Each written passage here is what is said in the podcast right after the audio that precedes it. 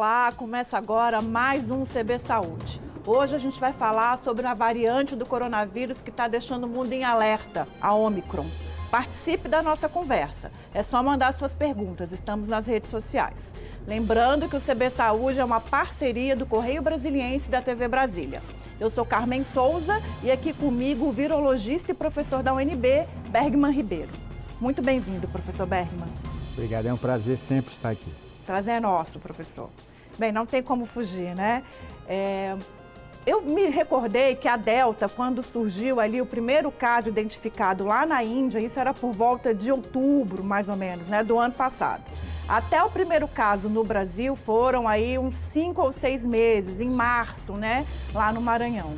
Agora a gente tem uma situação bem diferente, né? No último dia 24, semana passada, a África do Sul anuncia essa detecção e em menos de seis dias a gente já tem casos aqui no Brasil.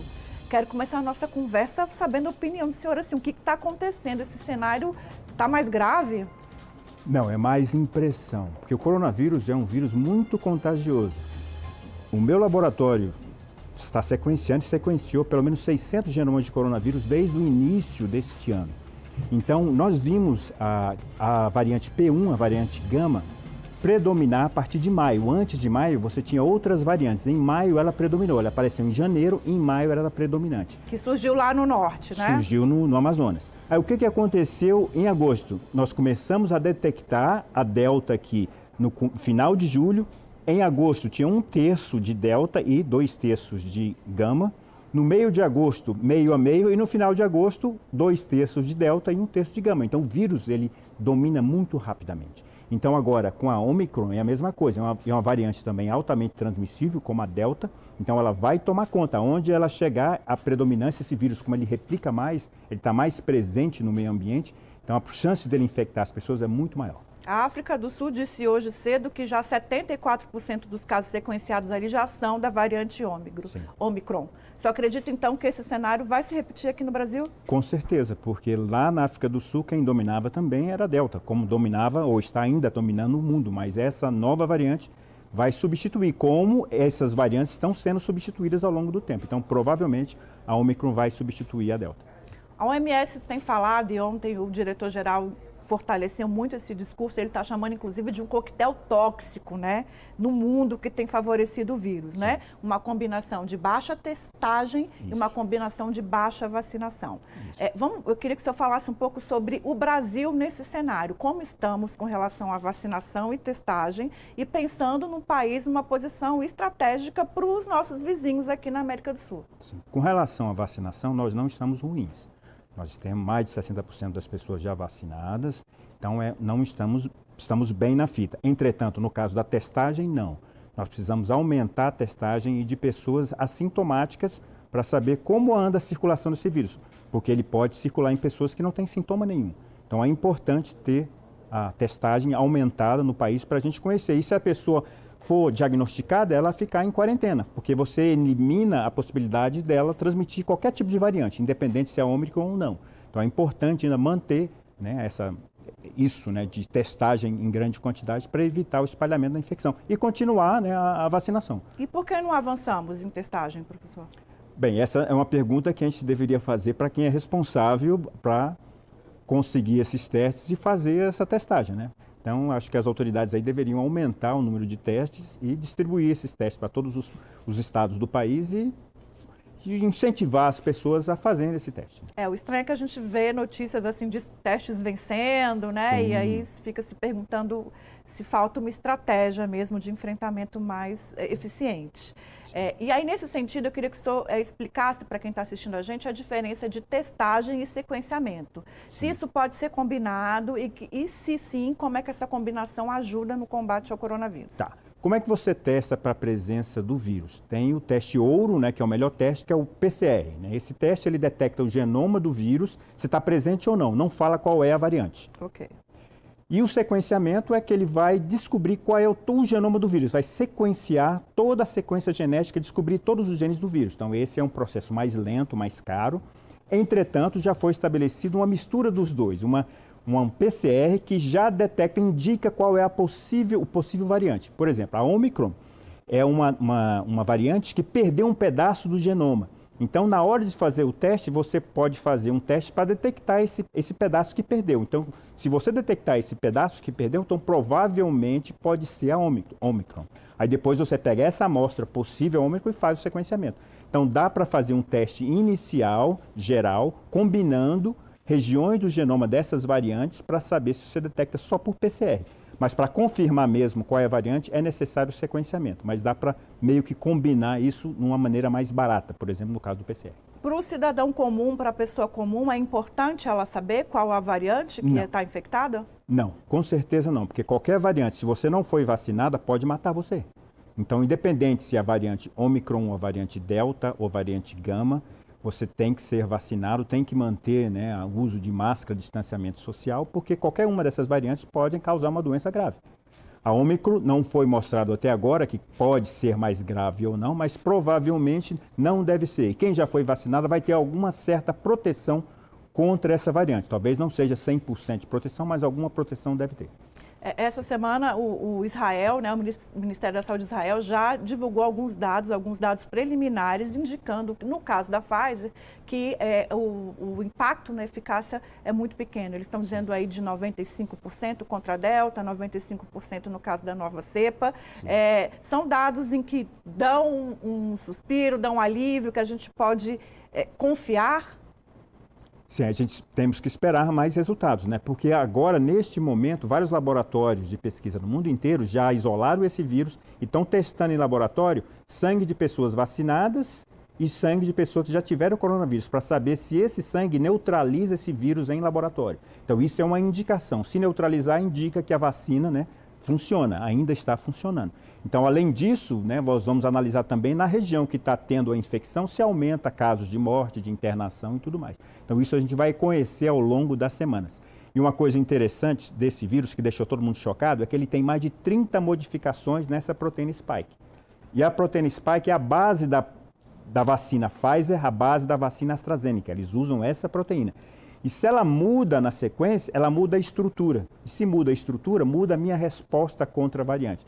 Então, pode mudar muito mudar pouco. Então, se a resposta não muda muito, ainda essa vacinação ainda é suficiente para controlar é, esse ponto da mutação na proteína spike, que é uma proteína do coronavírus, né? isso. né? Que o coronavírus usa para, inclusive, infectar células humanas, não é isso? isso. É, é, nessa discussão surgiu também um, um, debate de que, nesse sentido, a Coronavac, que é feita com vírus inativado, seria mais estratégica, mais eficiente no combate ao coronavírus. Por que, que, por que essa leitura é pertinente? Porque a Coronavac é feita do vírus inteiro inativado. Você cria esse vírus em laboratório, depois joga uma droga para inativar, para matar o vírus, mas todos os pedaços do vírus estão ali. Então você injeta isso na pessoa. Então, além da proteína spike, tem todas as outras proteínas estruturais do vírus.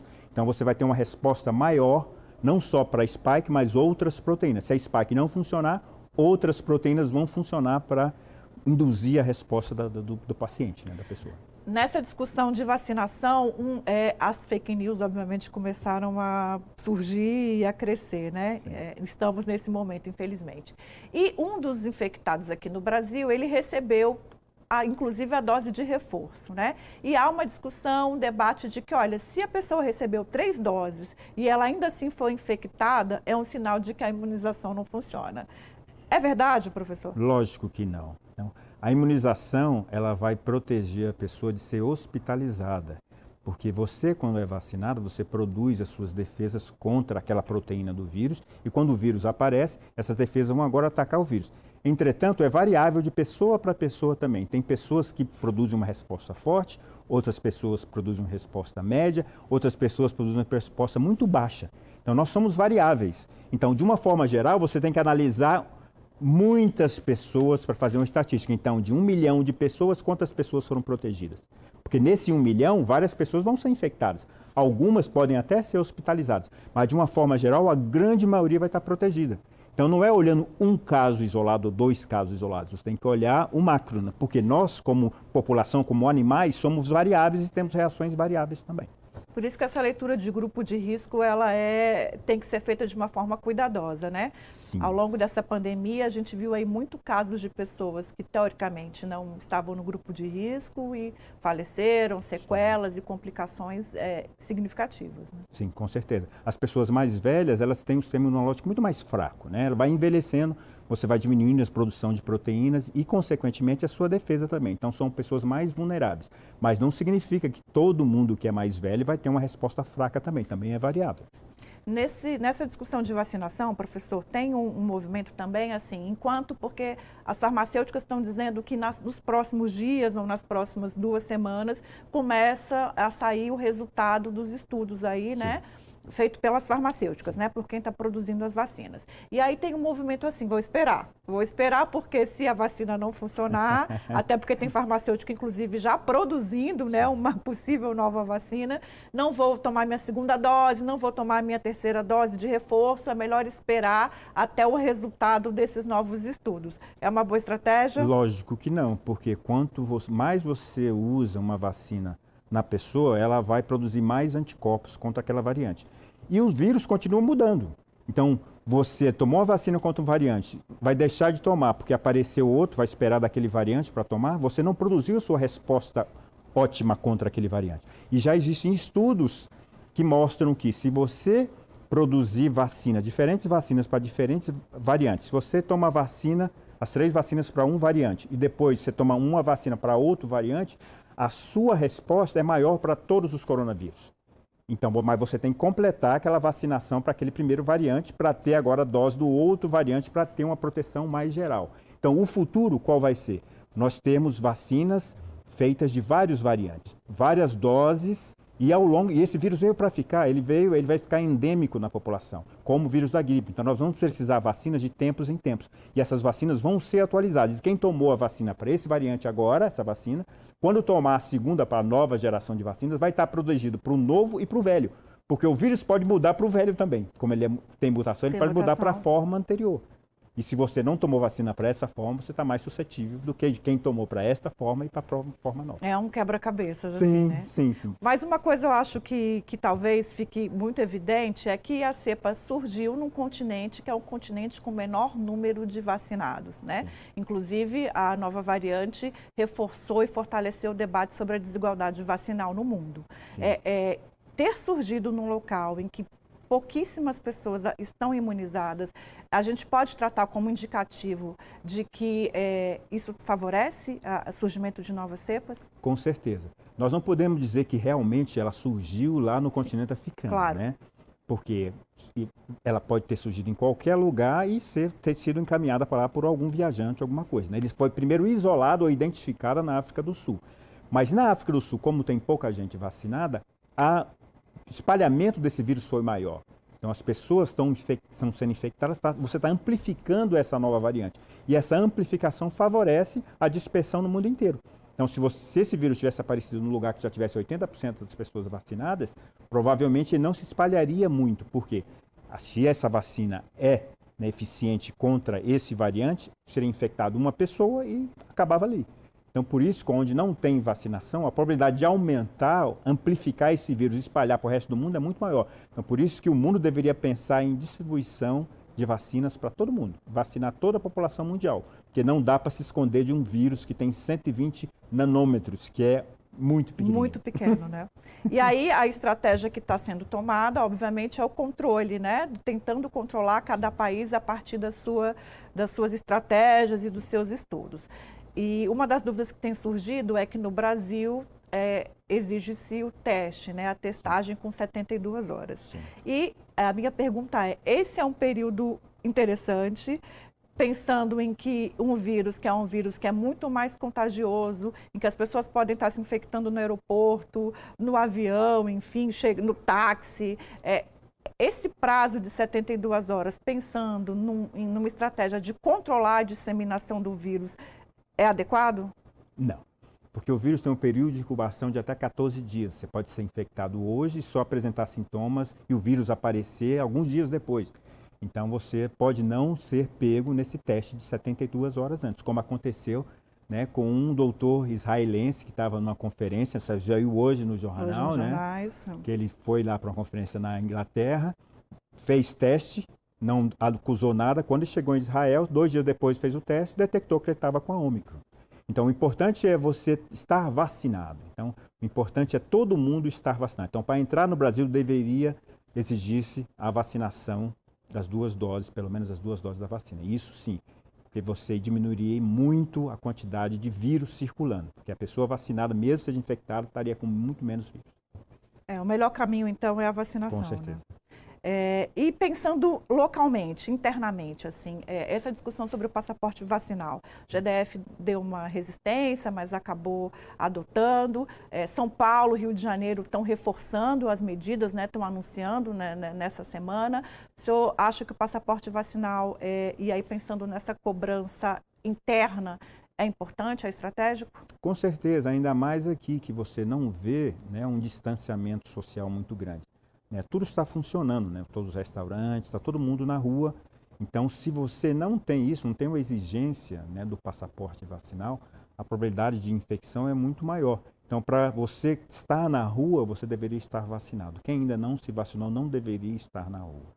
Então, é importante ter o passaporte vacinal, com certeza. Nesse sentido, é, como é que fica a vacinação obrigatória? Digo isso porque a Europa, essa semana, está né, nessa discussão por conta da variante de, da, da vacinação é, virar uma medida obrigatória. Qual a opinião do senhor sobre isso? Muitos dizem né, que é uma escolha pessoal tomar vacina.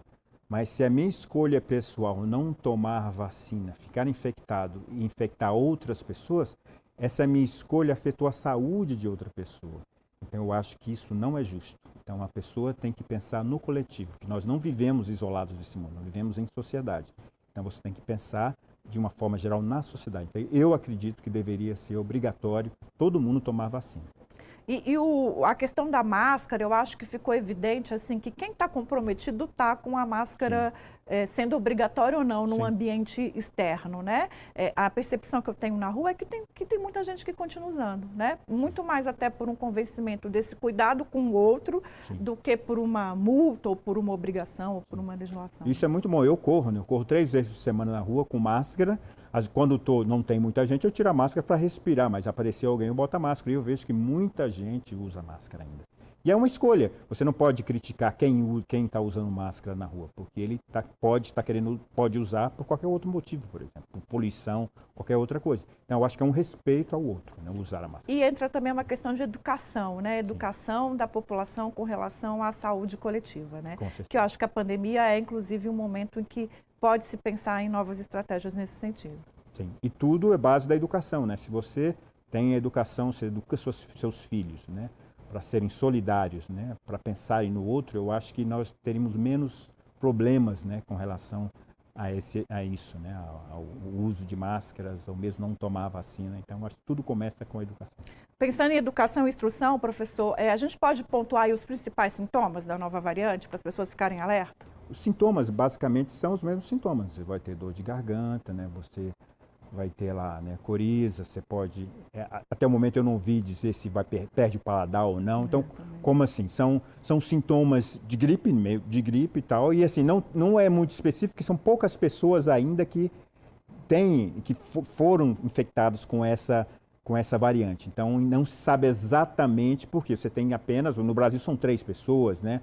Lá na África do Sul, centenas de pessoas. Então, precisa realmente ter um estudo né, específico para mostrar realmente qual é, qual é a característica do sintoma dessa variante. E também tem a pessoa, né? Se eu estou infectado, eu posso apresentar um sintoma e você pode apresentar outro. Então, pensar em sintomas típicos de uma variante ou outra, então eu acho que isso não, não é muito, não, não, faz vem, não, faz muito sentido. Se sentir um sintoma de gripe, zona na garganta, febre, alguma coisa, fique preocupado, vá ao médico, faça a testagem. E reforça as e medidas reforça de segurança. Exatamente. Vamos fazer um pequeno intervalo? Sim. E aí a gente volta falando um pouquinho sobre o futuro, assim, né? De vacinas, tratamentos com essa nova variante.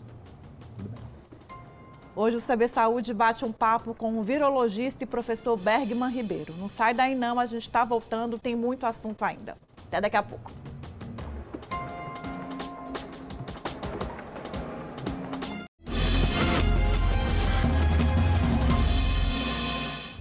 A gente volta com o segundo bloco do CB Saúde, que hoje recebe o virologista e professor da UNB, professor Bergman Ribeiro. Professor, a gente tem suspeita já né, de casos aqui no, no DF. Né? É, na opinião do senhor, que medidas precisam ser tomadas? Então, as mesmas medidas de sempre, né? distanciamento social, uso de máscara e testagem, muita testagem. Então, se apareceu alguma pessoa provavelmente com essa variante, pode existir, provavelmente existem mais pessoas com a variante. Então, é o aumento da testagem para saber se essa variante já está se espalhando. Como ela é mais infectiva, se ela chegou, ela vai aparecer facilmente nos próximos testes de detecção de variantes. Então, o governo precisa, né, do DF, aumentar o nível de vigilância genômica desse vírus, sequenciar e detectar a presença. Então tem que fazer a vigilância e ao mesmo tempo aumentar a testagem. Como que está o sequenciamento aqui na cidade? Bem, eu não sei, eu terminei o sequenciamento do meu projeto agora em outubro, né? nós sequenciamos por volta de 600 genomas de coronavírus, eu não tenho mais recursos e eu não estou mais nesse projeto de sequenciamento. Então o, o, o LACEN provavelmente deve está fazendo sequenciamento, mas eu não estou mais envolvido, então eu não sei como é que está o sequenciamento do Distrito Federal. Mas o senhor está envolvido num teste, num, numa pesquisa de diagnóstico, Sim, não é isso? também, porque eu sou coordenador de um, de um projeto da CAPES, onde eu tenho seis programas de pós-graduação e pelo menos 12 ou 20 pesquisadores, cada um fazendo um projeto especificamente. E eu tenho um projeto no meu laboratório de produção de kit diagnóstico usando proteínas do coronavírus. Nós já expressamos proteínas do coronavírus em células de inseto, em células de planta. Já testamos isso com sangue de pacientes infectados, mostrou que essas proteínas funcionam.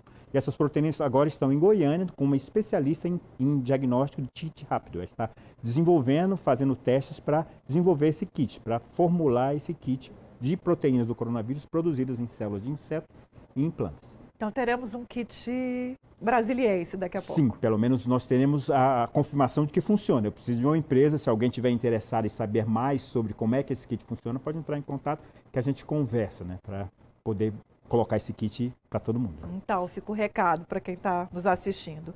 Queria voltar um pouco na questão da vacina, mas pensando aí no, no futuro, né?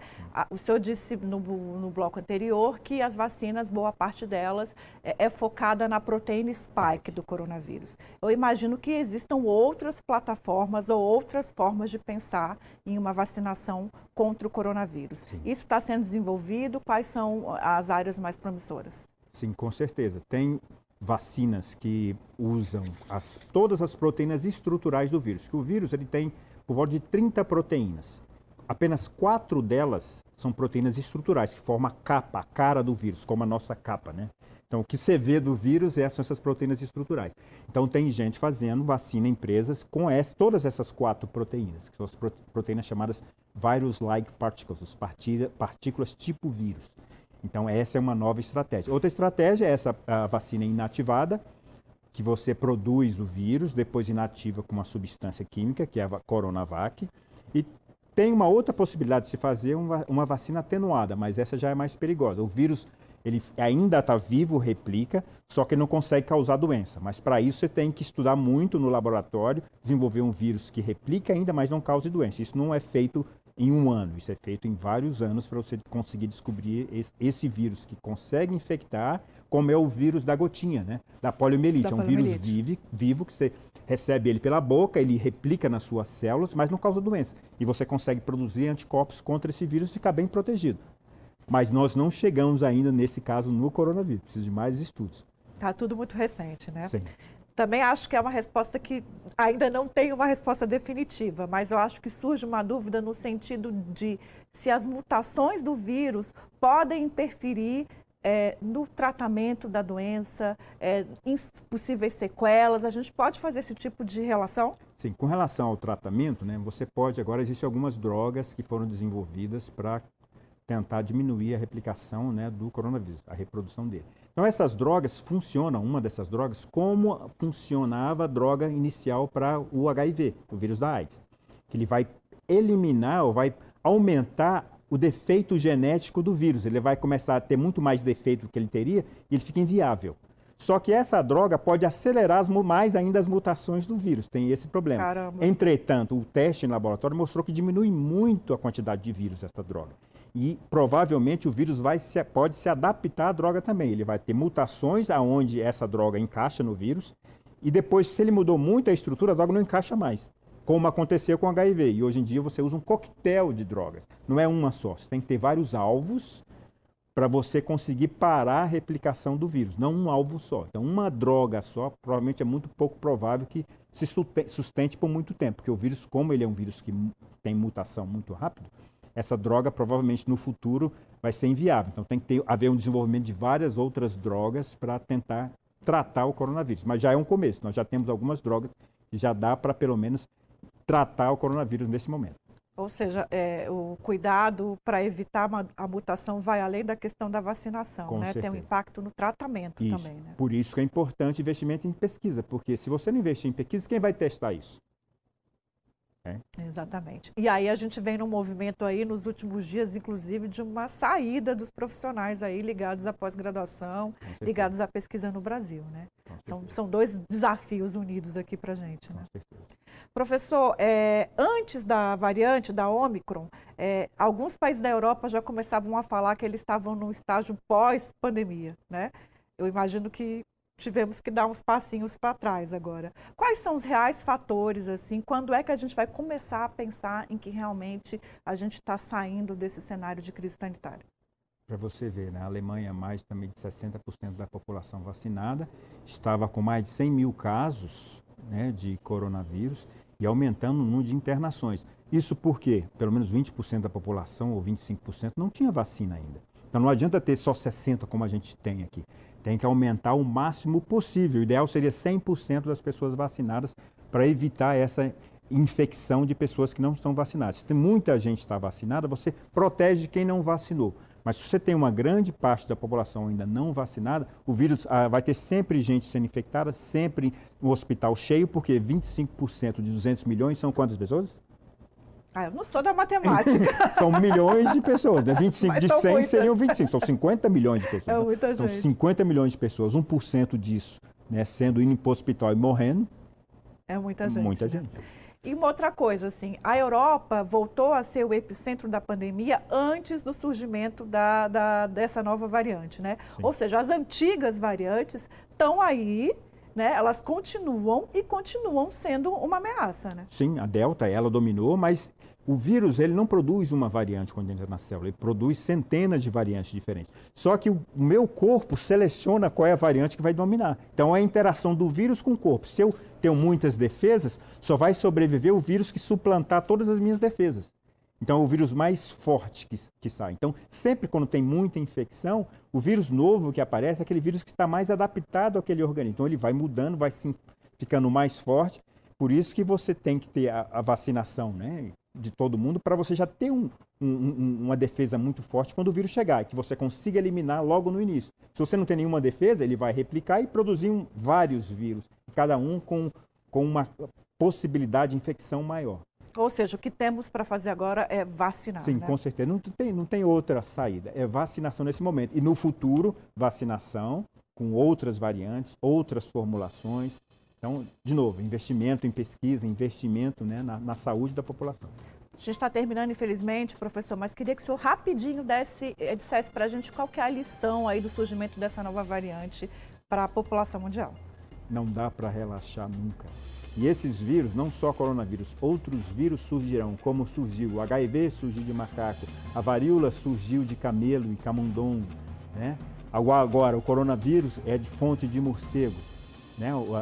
Todos, todos esses vírus têm origem em animais. E nós estamos devastando a, a floresta amazônica, onde tem, nós temos a maior diversidade de morcegos do planeta. Então imagina só o que pode acontecer. O Brasil é o centro né, onde tem mais morcegos. Muitos vírus de morcego causam doenças em vários animais diferentes. Então temos que cuidar da natureza, essa é uma das lições. Temos que cuidar da natureza, porque se não cuidar da natureza, a natureza vai pedir o seu preço daqui a pouco. Tá Cuidado, tá vigilância e vacina, né? Exatamente. Professor, muito obrigado pela sua participação no CV Saúde. É, o prazer foi meu. Muito obrigado.